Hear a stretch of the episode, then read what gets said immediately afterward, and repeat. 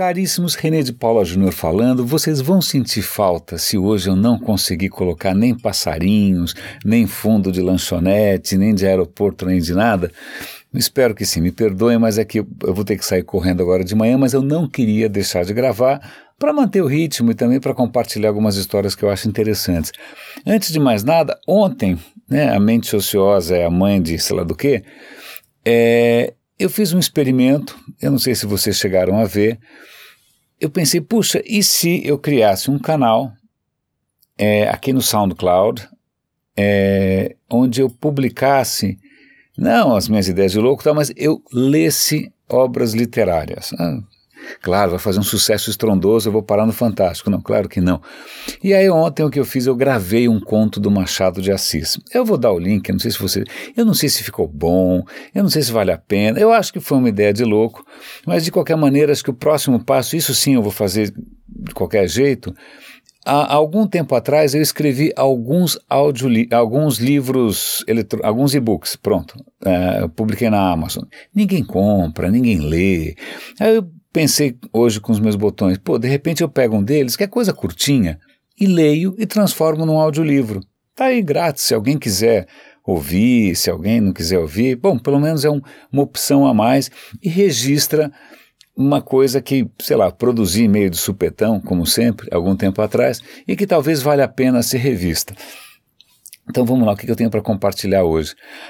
A primeira notícia é tão surreal que, que, que, parece brincadeira. Né? É, eu, eu, tinha lido algum tempo atrás que cientistas tinham feito um experimento em que eles pegavam um rato, rato só, só, só se dando, coitado. Pegaram lá um rato velhinho que já estava bem capenga e fizeram uma transfusão de sangue. Colocaram no ratinho velho sangue de rato novo. E ninguém sabe muito bem porquê. O rato rejuvenesceu, ficou feliz e contente, saltitante, uma beleza tal.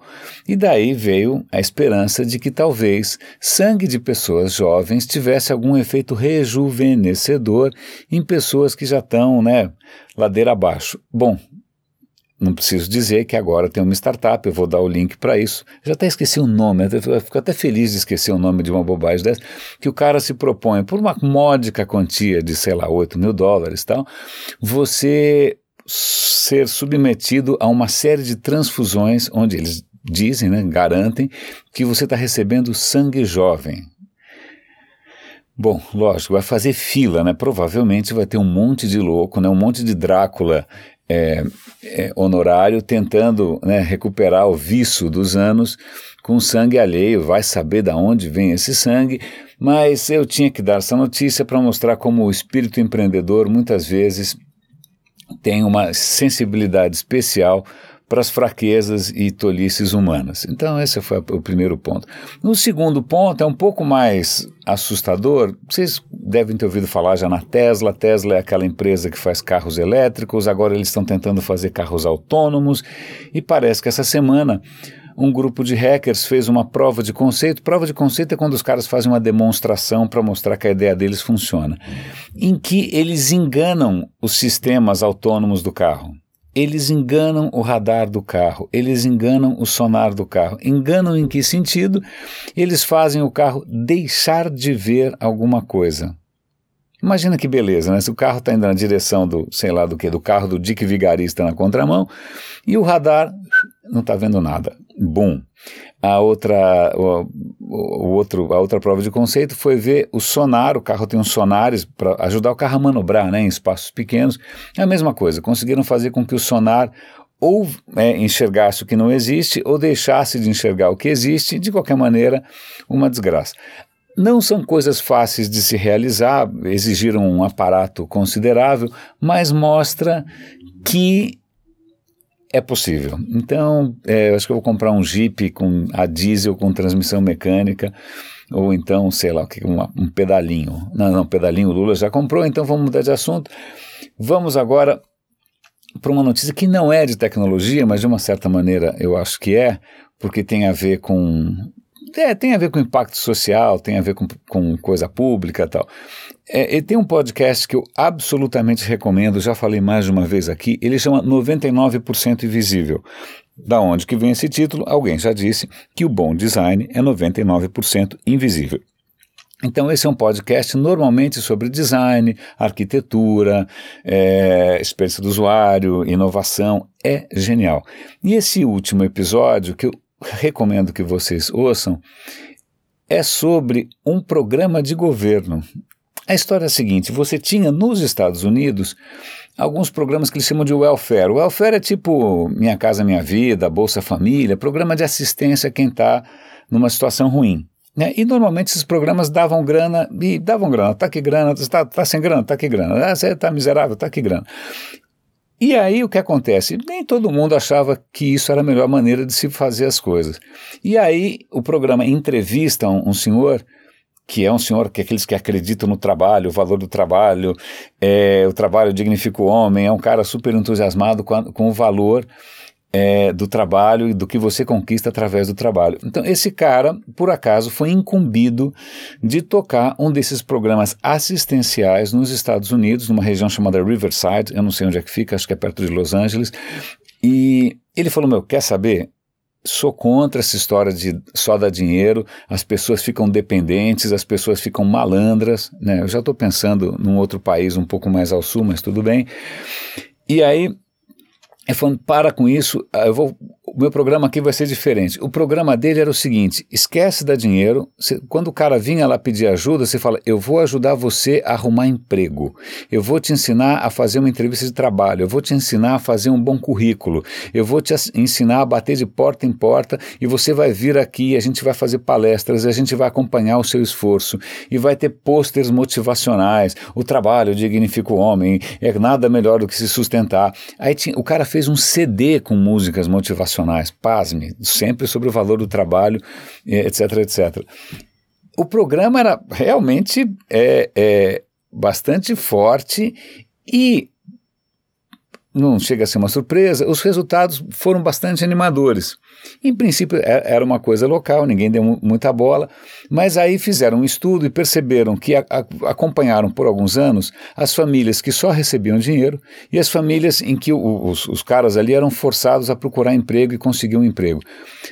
Os caras do emprego, aí do trabalho, estavam se dando super melhor estavam ganhando 40% a mais, a vida estava andando, o cara tinha saído da vida meio marginal tal. Isso virou um case, isso foi parar no Senado, isso na época do Clinton acabou virando uma política pública. Todo mundo se inspirou nessa história de que botar o cara para trabalhar é melhor do que você dar dinheiro, ficar ensinando os pronatecs da vida tal. Ok, podia terminar por aqui, né? Muita gente ia ficar feliz com esse resultado, algumas pessoas nem tanto. Mas o mais interessante é que décadas depois, uma universidade resolveu rever essa história é, e fez a pesquisa, não cinco anos depois, mas 10, 20, 30 anos depois, para ver quais eram os desdobramentos. Aí o que acontece? Na verdade, a conclusão não era bem essa. A conclusão, na verdade, era oposta. É que quando fizeram aquelas métricas, quando fizeram aquela mensuração, havia outra coisa em andamento que mascarou um pouco o, o, a natureza do que estava acontecendo. É, o programa deu tão certo naquele momento em Riverside, ou Riverdale, agora já não lembro mais, acho que é Riverside, perdão não porque o programa fosse bom, é porque naquele momento teve um boom, teve uma explosão, teve uma né, imensa oferta de empregos de baixo nível. Então, realmente, para o cara que saía para procurar emprego, ele conseguia emprego. Mas isso ninguém percebeu na, na, na, primeira avaliação, que era uma situação anômala, que isso não era uma coisa universal. No, nos Estados Unidos inteiro não estava assim.